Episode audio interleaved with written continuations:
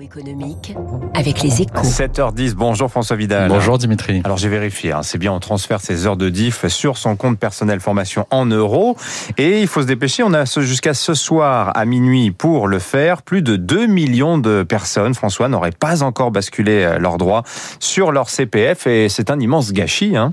Oui, Dimitri, parce que nous n'avons peut-être jamais eu autant besoin de nous former qu'en ce moment. Hein, pour une raison simple, la crise sanitaire a agi comme un formidable accélérateur de tendance dans la sphère économique.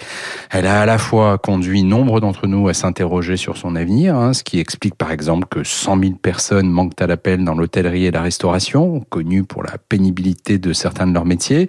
Et cette crise a aussi poussé les entreprises à, à numériser leur activité à toute vitesse, rendant obsolètes certains emplois. C'est ce qui explique qu'une entreprise sur trois est aujourd'hui du mal à recruter, alors que la France compte encore plus de 3 millions et demi de chômeurs. Il est donc urgent d'adapter massivement nos compétences. Bon, François, on a quand même fait beaucoup d'efforts ces dernières années pour simplifier l'accès à la formation professionnelle, à tel point que on assistait même à un boom dans ce domaine juste avant la pandémie. C'est vrai, hein, la, la, mise en place du, du compte personnel de formation en 2018 a rencontré un formidable succès et le Covid n'a pas cassé cette dynamique. Mais nous partons de très loin, Dimitri. Hein.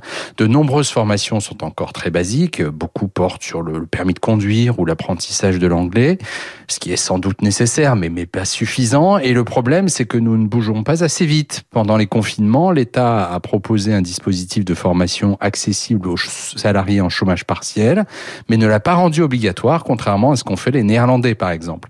Du coup, quelques 300 000 personnes seulement en ont bénéficié, soit à peine 3,5% du total.